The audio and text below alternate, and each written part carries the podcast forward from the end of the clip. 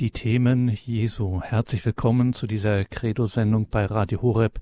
Leben mit Gott. Mein Name ist Gregor Dornis. Schön, dass Sie jetzt hier wieder mit dabei sind. Heute, wo wir wieder verbunden sind mit Feuerstrom.com. Von dieser Jüngergemeinschaft Feuerstrom ist uns heute Abend wieder der Arzt, der Ehemann, der Vater und Missionar Dr. Ricardo Febres Landauro zugeschaltet. Er nimmt uns immer wieder mit auf eine Reise zu den Themen Jesu, wie sie uns in Bibel und kirchlicher Tradition überliefert sind. Jedes Mal ein kleines Abenteuer dürfen Sie nicht verpassen, liebe Hörerinnen und Hörer. Im spanischen Valencia lebt, betet und arbeitet Ricardo Febres und dort haben wir ihn nun wieder zugeschaltet. Grüße Gott. Guten Abend, Dr. Febres. Einen schönen guten Abend, Herr Dornes. Eine Freude, hier bei Ihnen zu sein. Und wir sind wie immer sehr gespannt, wie es denn heute weitergeht bei den Themen Jesu. Das ist eine gute Tradition, dass wir auch in diese Sendung mit einem Gebet starten. Dr. Febres. Sehr gerne. Allmächtiger Vater, wir danken dir, Herr, für die Zeit, die wir, deine Kinder, miteinander verbringen können. Wir danken dir, Herr, für die Zeit, die wir uns für dein Wort und für deinen Heiligen Geist, für, für deine Weisung nehmen. Vater, auf eine besondere Art und Weise bitten wir dich, dass, dass du die Worte deines Herzens jetzt in diese Zeit zu uns sprichst. So schenke ich dir meine Lippen, meine Stimme, meinen Mund, damit du dein Wort dadurch fließen lässt, Herr. Herr, nichts von mir und alles von mir, denn ich bin nicht würdig und es sind deine Kinder. Du hast deinen Sohn für sie hinausgesandt.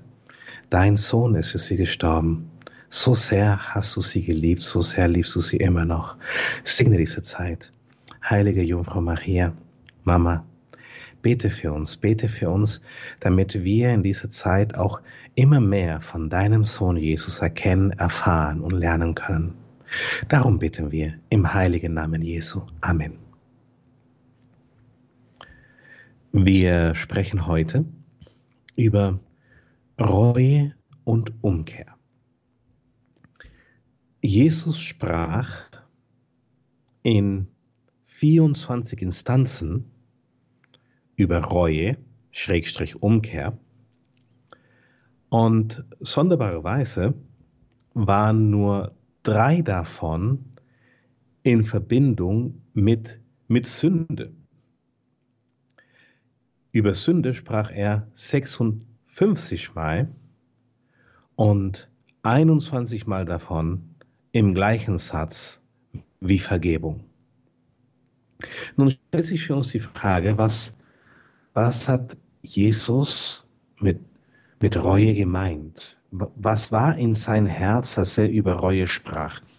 Und ich lese jetzt hier aus einem zeitgenössischen Lexikon Reue ist das Gefühl oder Affekt der Unzufriedenheit, der Abscheu, des Schmerzens und Bedauerns über das eigene fehlerhafte Tun und Lassen, verbunden mit dem Bewusstsein oder Empfinden von dessen Unwert und Unrecht, sowie dem Willensvorsatz zur eventuellen Genugtuung und Besserung. Und das sind Worte, die für die allermeisten von uns ähm, schlüssig und, und richtig klingen. Aber ich denke, dass Reue mehr ist wie nur ein Gefühl oder ein Affekt. Und dass es Jesus nicht darum ging, dass wir Unzufriedenheit und Abscheu empfunden haben. Ich meine, seid unzufrieden, denn das Reich Gottes ist nah. Irgendwie klingelt da kein Glöckchen bei mir. Ähm, und dem Willensvorsatz zur eventuellen Genugtuung und Besserung. Ich denke, bei wahrhaftiger Reue geht es nicht darum, dass wir das eventuell verbessern, sondern es ist ähm, ein fester Entschluss, konkret, ganz anders zu denken, zu handeln, zu agieren, zu sprechen, zu leben. Wenn wir in das Alte Testament eintauchen, sehen wir, gibt es unterschiedliche Begriffe für Reue. Das er, also der erste Begriff, der uns begegnet, ist der Begriff Niham. Niham bedeutet bereuen, bedauern, aber auch sich trösten, nachgeben, sich ändern, das Herz zu ändern, die eigene Meinung zu ändern, eine Meinungsänderung, gut zureden, Erbarmen zu zeigen, Mitleid zu zeigen, das Denken zu ändern und zu erstatten. Nun macht es, denke ich, ergibt es einen ganz anderen Sinn. Bereue, denn das Himmelreich ist nahe, aber tröste dich, denn das Himmelreich ist nah.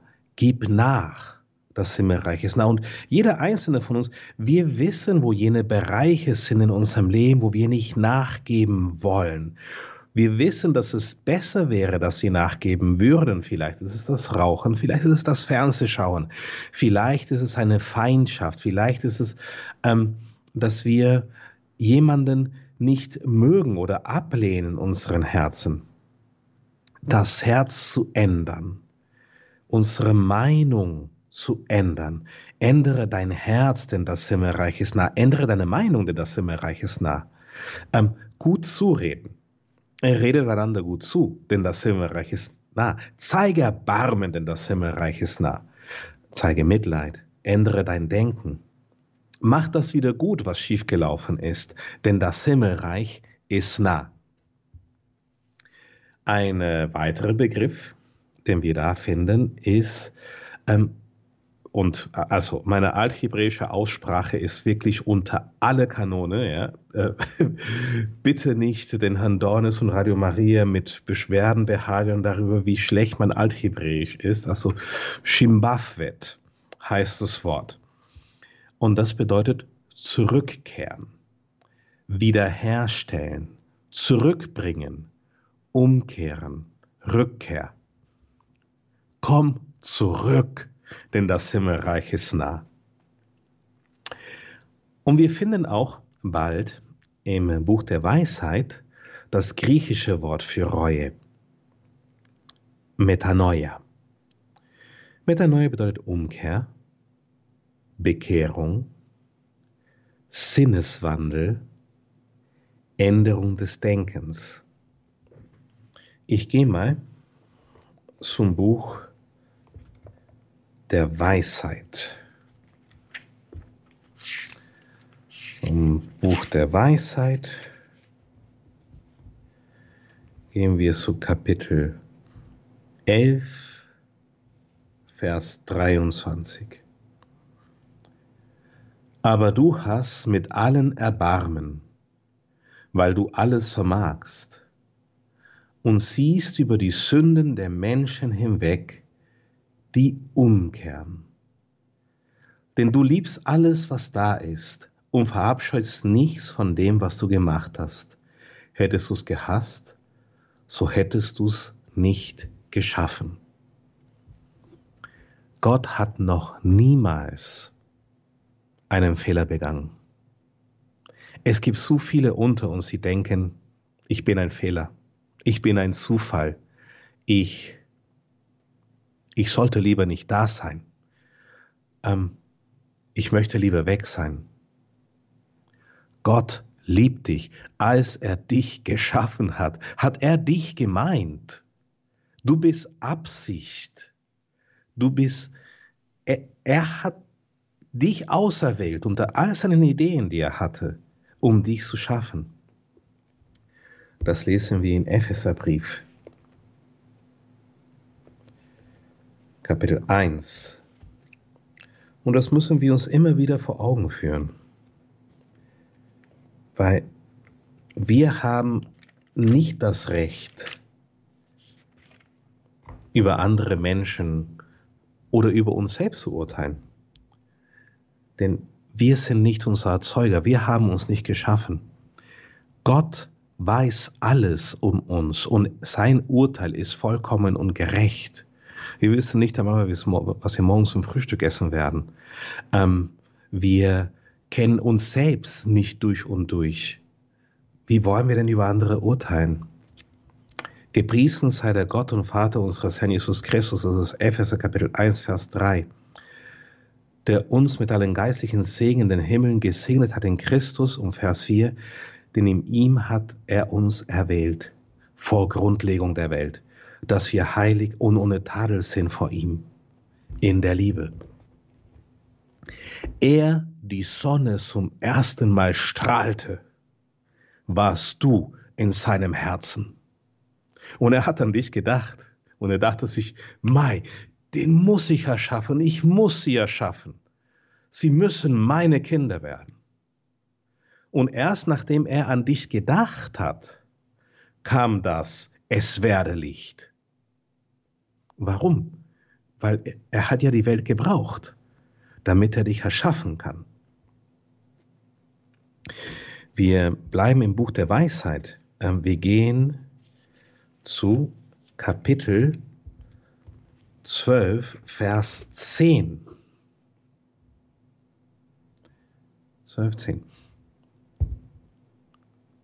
Aber du gabst ihnen dadurch, dass du die Strafe nach und nach vollzogst, Gelegenheit zur Umkehr, obgleich du wusstest, dass ihr Ursprung böse und ihre Verderbtheit angeboren war und dass sich ihr Sinn in Ewigkeit nicht ändern würde. Gott schenkt immer die Möglichkeit zur Umkehr. Aber ja, da war ein schlimmes Wort dabei, das Wort Strafe, und wir sprechen gleich darüber. Wir sprechen über Reue und Umkehr. Ich bin jetzt beim Buch der Weisheit, Kapitel 12, Verse 12 bis 19. Denn wer darf sagen, was hast du getan? Oder wer kann sich deinem Urteil widersetzen? Wer darf dich wegen der Vernichtung von Völkern, die du selbst erschaffen hast, anklagen? Oder wer wollte gegen dich als Anwalt gottlose Menschen auftreten? Es gibt ja keinen Gott außer dir, der für alles sorgt, so dass du beweisen müsstest, dass du nicht Unrecht gerichtet hast. Noch kann ein König oder Machthaber dir entgegentreten, um jene Willen, die du gezüchtigt hast. Doch weil du gerecht bist, ordnest du alles mit Gerechtigkeit, erachtest es unvereinbar mit deiner Macht, den zu verurteilen, der keine Strafe verdient hat. Deine Stärke ist ja Grund deiner Gerechtigkeit, und der Umstand, dass du alles beherrschst, gestattet dir, alles zu schonen. Stärke zeigst du nur, wenn man an die Machtfülle nicht glaubt, und du bestrafst den Trotz bei denen, die sie kennen. Obgleich du über Stärke verfügst, richtest du mit Milde und leitest uns mit großer Nachsicht, denn die Macht steht dir zur Verfügung, sobald du willst.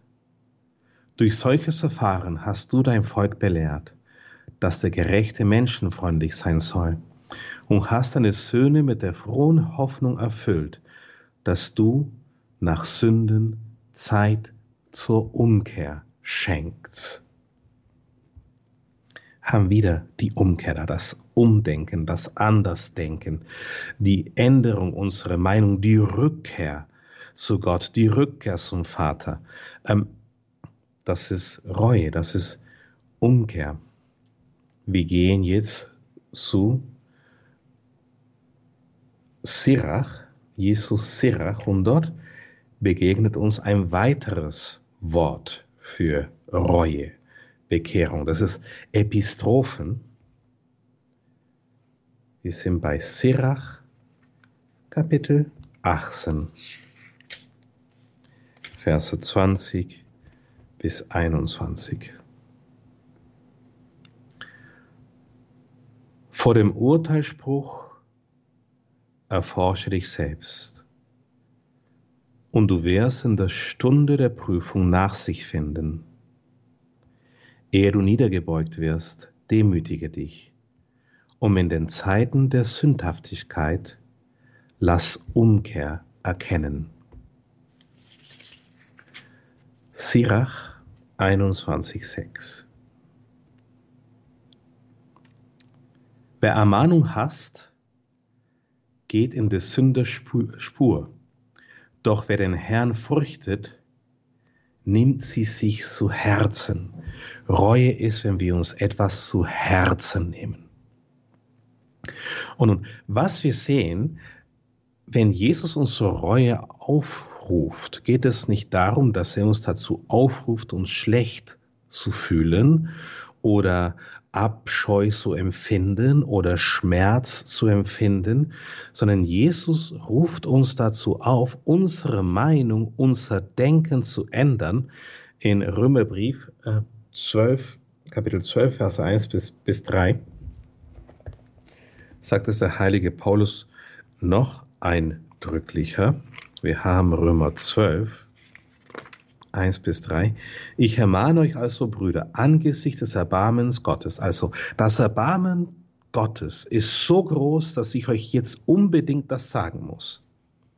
Euch leiblich als lebendiges, heiliges, Gott wohlgefälliges Opfer darzubringen als euren geistigen Gottesdienst.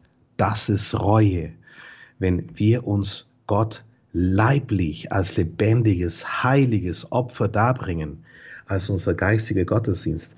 Passt euch nicht diese Welt an, sondern gestaltet euch um. Das ist Reue, sich umzugestalten. Gestaltet euch um, indem ihr euer Denken erneuert. Das ist Reue, das ist Umkehr.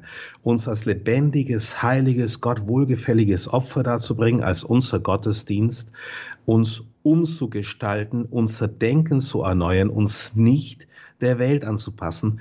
Wozu machen wir das? Damit wir beurteilen können, was der Wille Gottes, was gut, ihm wohlgefällig und vollkommen ist. Nun, ähm, Richie, ich denke, wir sollten doch bereuen aus Angst vor der Strafe, die Gott uns bereithält, wenn wir sündigen. Nee, weil du keine Strafe verdienst. Wie? Aber ich bin doch ein Sünder, ich verdiene es doch bestraft zu werden.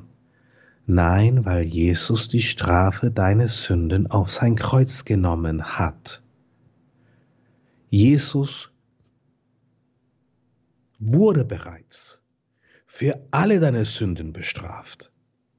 Es gibt keine Sünde, die jemals begangen wurde und jemals begangen werden wird, die Jesus nicht im vollen Umfang bereits am Kreuz entsühnt hätte. Er hat die volle Strafe der Sünde auf sich genommen. Und ich weiß, dass äh, ich sehe schon die ganzen Fragen aufleuchten im ganzen Radio Horeb ähm, Einzugsgebiet. Durch die Sünde bestraft uns nicht Gott. Wir bestrafen uns selbst. Gott sitzt nicht im Himmel und denkt sich, die sind so sündhaft, ich schicke denn jetzt mal schlechte Politiker, die ihr Land ruinieren, sondern wir wählen sie selbst. Wir wählen unsere Politiker selbst. Wir schmieden unsere eigene Realität. Ähm, wir sind diejenigen, die zum Beispiel für Armut gesorgt haben. Gott hat die Menschheit nicht mit Armut gegeißelt. Unser sehr lückenhaftes Finanzsystem hat die Menschheit mit Armut gegeißelt. Gott hat dafür gesorgt, dass genug da ist für alle. Auf Erden gibt es mehr wie genug für alle. Tatsächlich, wenn äh, wir alles Geld auf Erden, und das ist nur ein Gedanke, es ist kein politischer Wahlspruch, ich bin der Politik ganz fern, ich bin Arzt und Missionar, äh, nicht Politiker. Ähm, aber wenn wir alles Geld auf Erden gerecht verteilen würden, sodass jeder in etwa gleich viel hat, hätte jeder Mensch eine Million Euro. Und jedes Neugeborene hätte Anspruch auf circa eine Million. Stellen wir uns das vor. Aber es ist nicht, dass jetzt äh, Gott, der Herr, das Bankensystem blockiert, damit wir das Geld nicht verteilen können, weil er uns verstrafen möchte. Nee, wir haben es uns ausgesucht. Wir haben uns für Gier entschieden. Wir haben uns für Geiz entschieden. Wir haben für, uns für Ungerechtigkeit entschieden. Wir haben uns für Neid entschieden. Wir haben uns dazu entschieden, gegen unsere Minderwertigkeitsempfinden nichts zu tun. Und wir haben uns dazu entschieden, das zu genießen, wenn andere sich minderwertiger fühlen uns gegenüber. Wir haben uns für den Stolz entschieden. Wir haben uns für den Zorn entschieden. Gott hat nicht den Krieg begonnen. Wir haben den Krieg begonnen. Wir Menschen sind es, die die Kriege beginnen. Wir Menschen sind es, die die Waffen bauen. Wir Menschen sind es, die lügen. Wir Menschen sind es, die die Ehe brechen. Wir Menschen sind es, die der, der Pornografie nachgehen. Wir Menschen sind es, die Drogen verkaufen. Wir morden, wir töten, wir stehlen. Es sind unsere Entscheidungen. Und was passiert? Wir erzeugen dadurch unsagbares Leid. Für andere und für uns selbst. Das ist nicht die Strafe Gottes über uns. Das sind wir, die wir uns selbst bestrafen, die wir uns gegenseitig bestrafen. Sicherlich eines Tages am, am Ende der Zeit wird es ein letztes Gericht geben, ja, und dann ähm, wird jedem entsprechend seine Taten vergolten. Ähm, und deshalb ist es sehr wichtig, dass wir frei sind. Wir können uns für ihn oder gegen ihn entscheiden. Gehen wir mal zum Sündenbegriff. Ganz kurz, ich gehe mal zum Johannesevangelium.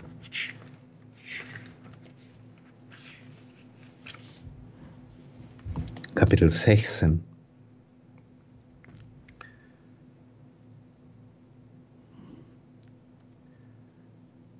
Kapitel 16, Verse 7 bis 13.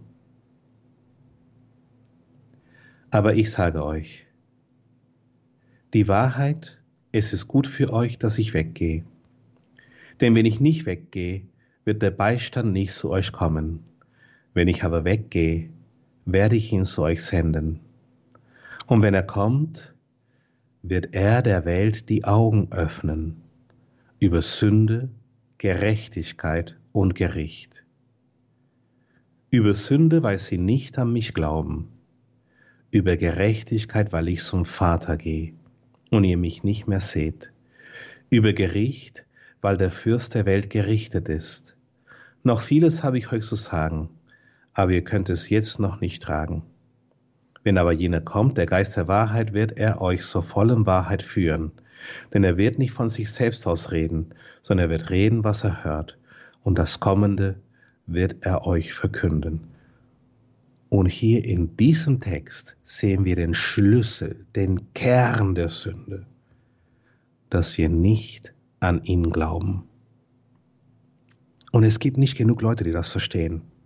Zu viele Menschen denken, dass an Jesus glauben bedeutet, dass wir sonntags in der Kirche stehen und sagen, äh, ja, ich glaube an Gott den Vater, den Allmächtigen, den Schöpfer des Himmels und der Erde und an Jesus Christus, seinen eingeborenen Sohn, unseren Herrn. Ähm, und so weiter.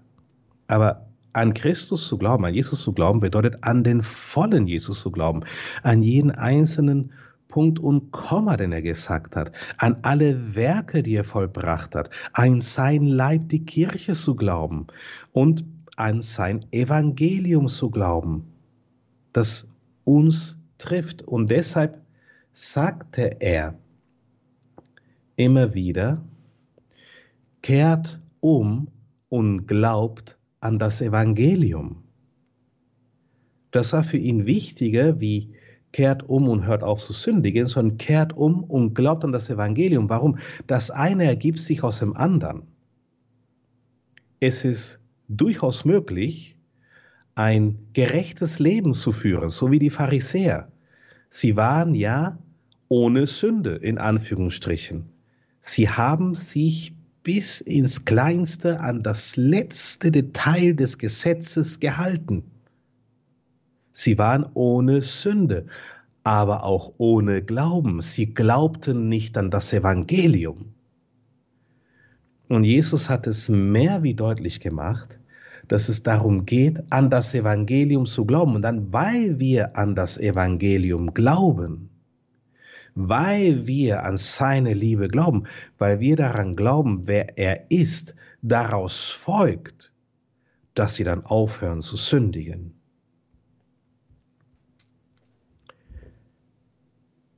Ich habe es im eigenen Leben erfahren. Ich war, ich hatte eine wilde Jugend, eine viel zu wilde Jugend. Ich hatte keinen Glauben.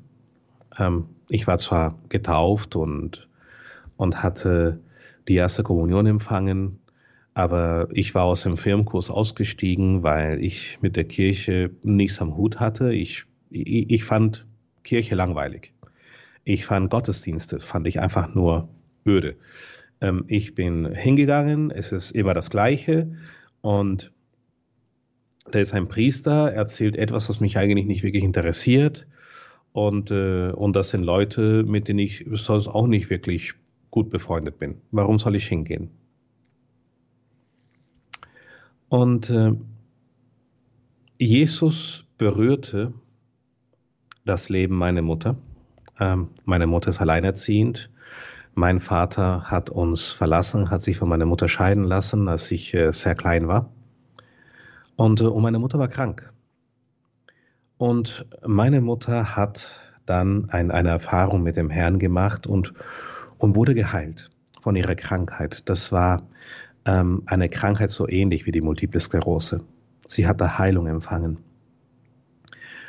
Und selbst als ich gesehen habe, dass, dass sie Heilung empfangen hatte, war ich nicht bereit, an Gott zu glauben. Ich dachte, na ja, Zufall oder es ist irgendein exotisches Ereignis in der Natur oder vielleicht wurde irgendeine psychosomatische äh, Blockade bei ihr gelöst. Ich wollte nicht glauben, obwohl ich hier das Wunder klar vor Augen hatte. Und ähm, sie hat mich dann gebeten, mit ihr auf Exerzitien zu gehen. Und ich sagte, nein, ich gehe nicht. Ich, ich, ich war ähm, damals in den USA und, und, und, habe ein Praktikum gemacht in meinem Medizinstudium und wollte auf gar keinen Fall zurückkehren, ähm, um, um auf Exerzitien zu gehen. Ich meine, kirchliche Exerzitien, bitte, was ist das? Und sie sagte mir, na ja, wenn du nicht kommst, dann werde ich deine Kreditkarte sperren. Und ich habe dann aufgelegt und äh, und sie sperrte meine Kreditkarte. Ich, ich wollte mein Mittagessen bezahlen und es ging nicht. Und ich, ich war dann wutentbrannt. Ich habe sie angerufen äh, und ich sagte, ja, so wenn du denkst, dass du mich zwingen kannst, jetzt zurückzukehren, hast du dich geschnitten. Ich kann als Illegale hier in den USA bleiben. Ich brauche dein Geld nicht. Und ihre Reaktion überraschte mich. Sie war nicht sauer, sie hat nicht geschrien, sie hat nicht geweint, sie, sie war nicht verzweifelt, sondern sie, sie hat liebevoll in der Liebe mit mir gesprochen. Sagte mir, Richie, ich bin deine Mutter, ich habe mein ganzes Leben für dich gegeben. Das Einzige, worum ich dich bitte, ist, dass du mir vier Tage deines Lebens schenkst. Schenke mir bitte diese vier Tage deines Lebens. Und kommst du den Exerzitien. Und danach, du bist frei. Du bist immer frei gewesen und danach bleibst du frei. Du kannst machen, was du willst. Du willst dann zurückgehen zu den USA. Kein Problem, kein Thema, das kannst du machen. Ich, ich konnte nicht Nein sagen. Wir Kinder, wir haben einen Schlüssel zu unserem Herzen. Wenn unsere Eltern in Liebe auf uns zukommen, ist es unmöglich, Nein zu sagen. Nun, ich kam aus den USA und ich bin zu den Exerzitien gegangen. Und, und ich habe dort eine, eine sehr tiefe Gotteserfahrung gemacht. Mir wurde in einem Augenblick klar, Jesus ist Gott. Gott gibt es, Gott existiert und das ist Jesus. Jesus ist Gott. Als, als mir das klar wurde, meine erste Reaktion war, Danke zu sagen. Also, wenn du Gott bist und und ich bin dein Geschöpf, du hast mich erschaffen. Danke dafür. Du, Du hättest mich nicht erschaffen müssen. Niemand hat dich dazu gezwungen. Du hättest auch jemand anderen erschaffen können, statt mir. Danke für das Leben. Danke, dass ich leben darf. Und was ich hervorheben will, der Weg meiner Umkehr sowie der Weg der Umkehr von unzählig vielen anderen ging über die Liebe. Es war die Liebe von meiner Mom und dann begegnete ich die Liebe Gottes. Der Liebe Gottes. Und meine zweite Reaktion war, aber Jesus, wenn du doch Gott bist und wenn du wirklich da bist, dass das einzige Vernünftige, was ich machen kann in Anbetracht dessen, dass, dass du mich erschaffen hast und mir das Leben geschenkt hast, ist, ist dir mein Leben zurückzuschenken, ist, ist dir mein Wesen, mein Ich zu schenken. Jesus, hier, ich schenke mich dir. Betrachte mich ab jetzt als dein Eigentum. Und in dem Moment kam ein, ein Strom über mich, ein, ein Feuerstrom, wie es war, es war wie Elektrizität. Es, es, es war, als, äh, als ob ich ein Kernkraftwerk oder tausend Kernkraftwerke, als ob ich tausend Millionen Sonnen hätte, die, die mir in der Brust strahlte. Die mir in der Brust strahlten und, und ich, äh, ich, ich wusste, das ist seine Liebe, das ist, das ist er, der mich gerade berührt, das ist er, der gerade in, in mein Leben kommt. Versteht, ähm, es ist nicht selbstverständlich, dass wir da sind und ich bin mir dessen bewusst, auch in meinem Fall. Es ist nicht selbstverständlich, dass ich da bin. Als, als ich empfangen wurde, mein Vater war noch nicht bereit und er wollte meine Mutter unter Druck setzen, dass sie mich abtreibt. Und, und, und hat sich mit meinen Großeltern, den Eltern meiner Mutter, zusammengetan, damit alle auf sie einwirken, damit sie abtreibt. Ich, ich hätte abgetrieben werden sollen. ich, ich sollte nicht da sein. Und das ist nicht selbstverständlich. Ich denke, dass der Geist Gottes damals meine Mutter berührte, so dass sie von zu Hause weggelaufen ist, so dass niemand sie dazu zwingen konnte, mich abzutreiben. Wenn, wenn wir uns die heutige Welt anschauen, ja, es ist eine Sünde. Ich mache keine Menschen Vorwürfe. Ich mache ähm, keine Menschenvorhaltungen. Darum geht es nicht. Aber wenn wir ein, ein Kind abtreiben, wir beenden ein Leben. Es werden jedes Jahr an die 45 Millionen Kinder abgetrieben. 45 Millionen Kinder. Das ist im vergangenen Jahrhundert über eine Milliarde, 1,7 Milliarden Kinder wurden abgetrieben im vergangenen Jahrhundert. Das ist irre, wie viele Mozarts und Einsteins und Mutter Teresas und Marie Curies, wie viele geniale Menschen, großartige, wertvolle Menschen da ums Leben gekommen sind, weil, weil die Gesellschaft so einen Druck gemacht hat, weil wir vor Verzweiflung sonst nicht wussten, was wir tun sollen. Es gibt eine Möglichkeit. Meine Mutter und ich, wir waren obdachlos in London. Ich kann mich erinnern, wir waren ich denke, ein Jahr oder eineinhalb Jahre waren wir obdachlos in London. Wisst ihr, wo wir immer eine warme Mahlzeit gefunden haben? In der Kirche. Wenn wir Hunger hatten, wir konnten immer in die Kirche gehen. Jedes Mal, dass wir eine Kirche irgendwo gesehen haben, haben wir uns gefreut. Wir haben ge gewusst, wow, das können wir vielleicht da anklopfen, da sind wir warm, dann ist es nicht so kalt. Dann kriegt das Kind vielleicht was zu essen.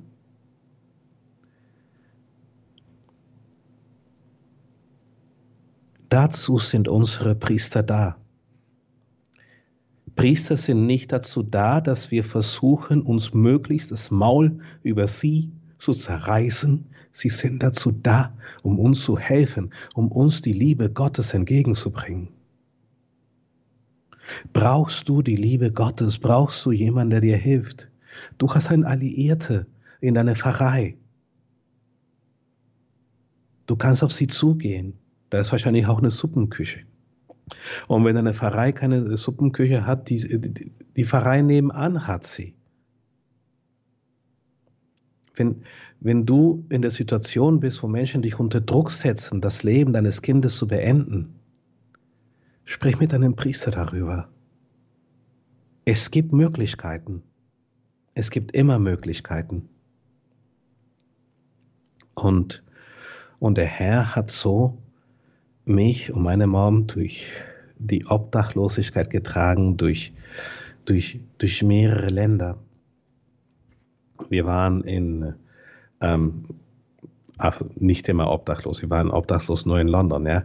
Ähm, ich, ich war in Frankreich, in Portugal, in Deutschland, daher mein, mein Deutsch. Man hört es immer wieder, dass da das ein oder andere Fehlerchen oder hier Grammatik, Fauxpas ähm, mir über die Lippen geht.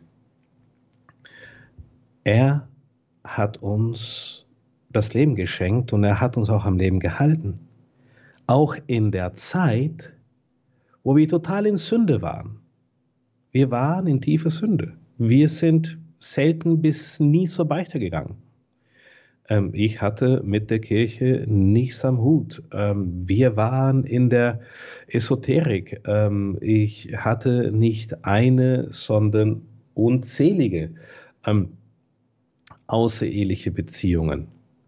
Und ja, ich bereue jedes einzelne von ihnen. Ich habe Drogen konsumiert.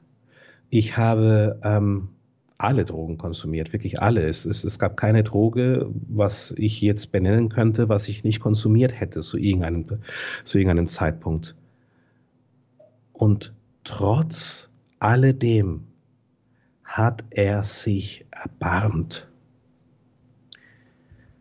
Gott hätte unzählige Gründe, mich, uns alle zu bestrafen. Warum tut er das nicht? Er hat einen wichtigen Grund, um das nicht zu tun. Sein Sohn am Kreuz. Versteht mich nicht falsch. Trage ich Konsequenzen von dem, was ich getan habe? Ja, ich trage Konsequenzen. Aber ich kann Gott nicht dafür die Schuld geben. Ich habe von meinem 16. bis zu meinem 24. Lebensjahr Drogen konsumiert. In meinem 24. Lebensjahr habe ich mich bekehrt.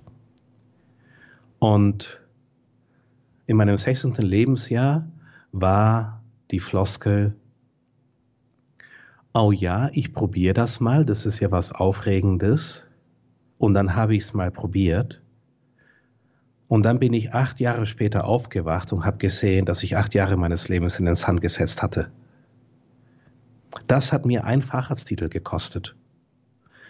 Wenn ich nie Drogen konsumiert hätte, wäre ich schneller mit meinem Studium fertig geworden und da wäre ich nicht nur Facharzt für Psychiatrie und Psychotherapie, sondern auch Facharzt für Neurologie.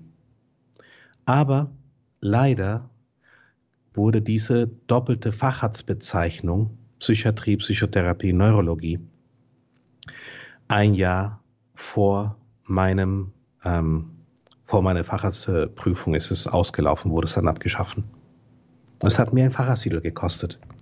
Wie viele Tausenden von Menschen hätte ich dadurch helfen können, wenn ich mich niemals auf die blöden Drogen hätten, einlasse, hätten eingelassen. Und, und ich bereue das. Ich weiß, Gott hat mir vergeben. Ähm, aber ich denke heute noch und denke mir, echt, Richie, du warst so ein Depp. Ehrlich war.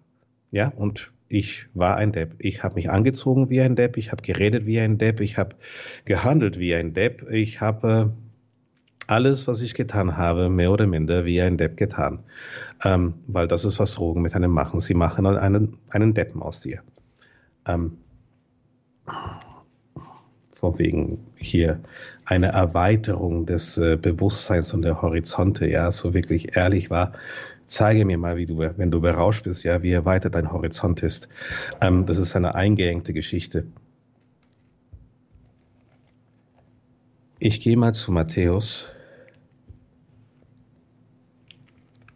Kapitel 3, Vers 2. Und ja, Alkohol ist auch eine Droge. Also ja, nicht in Zufriedenheit und Sicherheit wegen, naja, ich kann ja noch weiter trinken. Laut Weltgesundheitsorganisation jetzt weiche ich ein bisschen von der Bibel ab. Laut Weltgesundheitsorganisation ist mehr als eine Portion Alkohol am Tag für Männer, äh, nee, Verzeihung, für Frauen und zwei für Männer grenzwertige Alkoholabhängigkeit. Es gibt so viele alkoholabhängige Menschen und sie wissen es nicht einmal. Das ist wirklich bedauerlich. Ich gehe mal zu Matthäus 3, Vers 2. Kehrt um, denn das Himmelreich ist nah. Auf Altgriechisch. Metanoiate garho basileia ton uranon engiken. Metanoia, ändere dein Denken. Denn das Geherrsche, die Königsherrschaft, das Herrschen Gottes das Herrschen des Himmels ist Engiken. Engiken bedeutet nicht nur nah, das ist, wo wir das Wort eng im Deutschen her haben. Das Reich Gottes ist zum Kuscheln nah. Nun, was war denn die Vision Jesu? Was, was hat denn Jesus gedacht? Jesus hatte eine Welt vor Augen, wo wir nicht mehr sündigen müssen, wo die Sünde für dich kein Muss mehr ist. Und ja, und immer wieder sehen sich die Menschen zur Sünde veranlasst und sie sehen sich zur Sünde veranlasst, weil sie sich nicht anders so helfen wissen. Sie haben Angst davor, die Wahrheit zu sagen, deshalb lügen sie. Sie haben keine Zufriedenheit in ihrer Ehe. Deshalb gehen sie fremd. Sie ähm, haben nicht genug äh, Geld, deshalb stehlen sie, deshalb sind sie unehrlich, deshalb betrügen sie. Sie sind unzufrieden mit sich selbst, deshalb gehen sie eine abnorme Sexualität nach, deshalb ähm, sind sie von Alkohol und Drogen verhaftet, deshalb verkaufen sie ihr Körper und ihre Seele. Und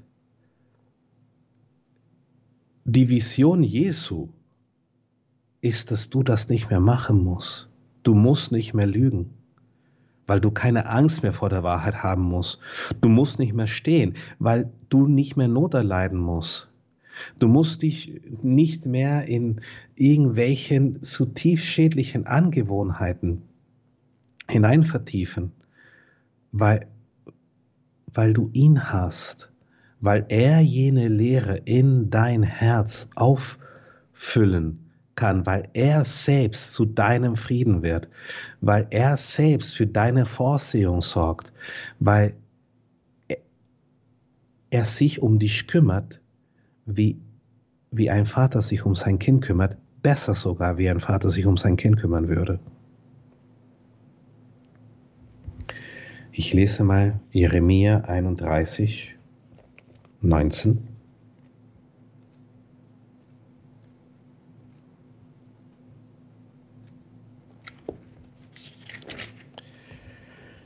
Jeremia 31, 19.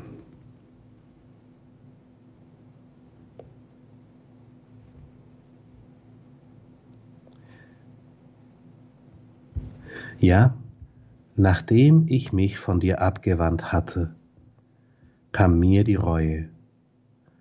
Und seit ich's eingesehen habe, schlage ich an meine Brust.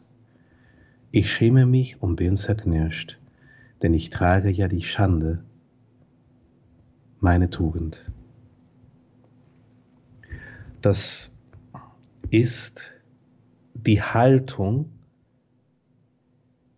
die wir in unseren Herzen produzieren, die in unseren Herzen resultiert, wenn wir erkennen, wie sehr er uns liebt und wie niederträchtig unsere Sünden und unsere Gedanken sind im Vergleich zu seiner Liebe. Ich gehe mal zum Buch Jona, Kapitel 4, Vers 2. Das war nachdem, wir wissen, der Prophet Jona, der war zu Nineveh hinausgesandt und er hat, er war ja, er wollte nicht, er ging nach Tarschisch, war dann im Walfisch gefangen, dann ist er doch nach Nineveh und äh, hat den Leuten in Nineveh gesagt, sie sollen sich alle bekehren und dann haben sie sich alle bekehrt. Und dann kam das Unheil nicht über sie, was er prophezeit hatte, was er ihnen gesagt hatte, was er prophezeien soll. Und deshalb war er sauer. Er wurde zornig. Er betete zum Herrn. Ach Herr, habe ich das nicht gesagt, dass ich noch in meiner Heimat war? Deshalb wollte ich das erste Mal nach Tarschisch fliehen, denn ich wusste, dass du ein gerecht und barmherziger Gott bist, zögernd im Zorn und reich an Gnade und dass dich das Unheil reut. Ja, Gott kann bereuen. In Genesis 6, 6 bereute Gott.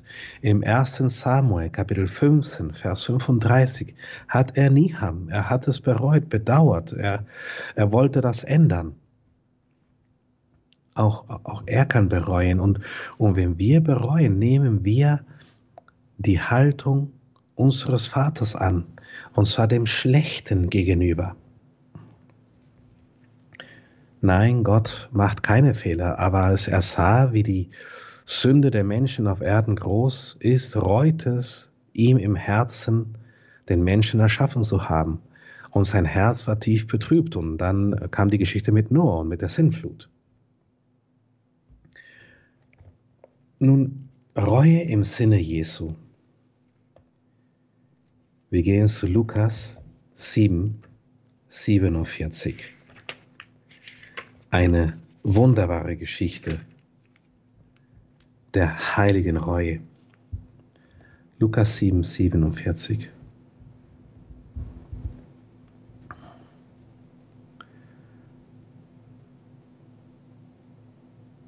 Und zwar geht es um die Frau, die Sünderin, die Jesus geliebt hat. Und sich der Frau hinwendend, sagt er zu Simon, siehst du diese Frau? Ich kam in dein Haus, Wasser für die Füße hast du mir nicht gegeben, Sie aber hat meine Füße mit ihren Tränen benetzt und mit ihren Haaren getrocknet. Einen Kuss hast du mir nicht gegeben. Sie aber hat, seitdem sie eingetreten ist, nicht aufgehört, mir die Füße zu küssen. Du hast mir nicht das Haar mit Öl gesalbt. Sie aber hat meine Füße mit Öl gesalbt. Deshalb sage ich dir, ihre vielen Sünden sind ihr vergeben, weil sie geliebt hat. Wem aber nur wenig vergeben wird, der liebt auch wenig. Reue im Sinne Jesus ist, wenn wir unsere Sünden hinweglieben, raus aus unserem Leben. Ich sündige nicht. Warum sündige ich nicht? Weil ich liebe, weil ich Jesus liebe. Will uns Jesus verurteilen? Johannes 8,11, auch ich verurteile dich nicht. Und Jesus hat Mitleid, Erbarmen mit Sünder. Immer wieder sehen wir das. Er erbarmt sich der Sünder. Warum? Wer die Sünde tut, ist Sklave der Sünde. Ich habe es in meinem eigenen Leben gesehen. Ich war Sklave der Sünde. Ich konnte nicht anders. Ich hatte in meinem Denken keine andere Option. Wie soll ich sonst die Leere in mir auffüllen? Wie soll ich sonst mit der Langeweile zurechtkommen? Wie soll ich sonst mein Leben genießen und mich freuen, wenn ich ständig von einer Diskothek zu anderen gehen und um mich mit irgendwelchem Zeugs voll zu pumpen? Aber der Punkt ist, wenn du Jesus hast, brauchst du das nicht mehr. Wenn du Jesus hast, ist dein Herz so volle Freude, dass du endlich erkennst, was, was Licht und was Finsternis ist. Auf einmal ist die ganze Welt klar vor dir, ist uns klar vor Augen. Der Heilige Geist kommt nicht, um uns anzuklagen. Es gibt Leute, die sowas sagen, aber der Heilige Geist klagt uns doch an. Nein, der Heilige Geist überführt uns, er öffnet uns die Augen für die Sünde. Das heißt, er weist uns unsere Verfehlungen nach. Der Heilige Geist kommt nicht und sagt, ah, du bist ganz schlimm, weil du das getan hast und das nicht gemacht hast und du bist ein schlechter Christ, ein schlechter Vater, eine schlechte Mutter, schlechter Sohn, Tochter, Onkel, was auch immer, sondern der Heilige Geist weist uns darauf hin. Schau mal, das ist passiert und, und das ist nicht gut. Und es sind aber unsere Herzen, die dann mit der, ganze, der ganzen Trauer, mit dem ganzen Schmerz reagieren. Und, und es ist auch richtig so. Es ist auch richtig so. Weil es ist ja auch ein Fehler und wir müssen es nicht toll finden, einen Fehler zu begehen. Nichtsdestotrotz sollte uns völlig klar sein, dass, dass es um die Liebe geht. Jesus ging es um die Liebesreue, um die Liebesreue. Umkehr. Es ging ihm niemals darum, dass wir hingeknebelt und hingezüchtet werden, dass, dass wir uns so verhalten, wie er das will, sondern dass wir aus der Liebe heraus, im Angesicht seines Erbarmens, uns unser Denken, unser Leben erneuern. Allmächtiger Vater, wir danken dir, Herr, für die Worte, die du durch mich gesprochen hast. Ich bitte dich, Vater, dass du alles auslöscht, hinwegnimmst, was von mir kam. Und dass du alles in den Herzen deiner Kinder aufblühen und gedeihen lässt, Früchte tragen lässt, was von dir kam. Im heiligen Namen Jesu. Amen.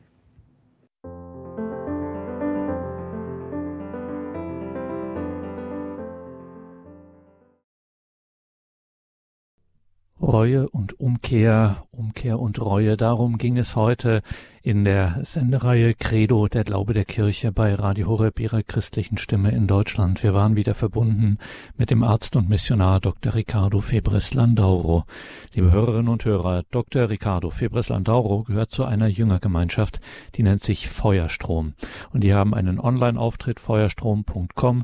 Sie finden sie natürlich auch in allen sozialen Netzwerken, ob auf Insta oder YouTube oder Facebook und ich weiß nicht was.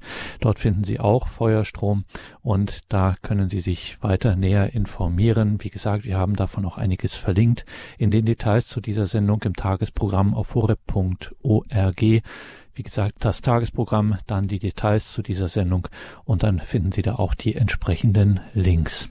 Danke Ihnen allen fürs Dabeisein, dass Sie unsere Arbeit möglich machen durch Ihr Gebet in der geistlichen Sinn und in materiellen, nach der materiellen Seite durch Ihre Spende, dass Sie unsere Arbeit, diese Radiofamilie hier möglich machen, verdanken wir nach der materiellen Seite ausschließlich Ihren Spenden, liebe Hörerinnen und Hörer. Ein herzliches Vergelt's Gott allen, die sich daran beteiligen. Mein Name ist Gregor Dornis. Ich wünsche Ihnen allen einen gesegneten Abend und eine behütete Nacht.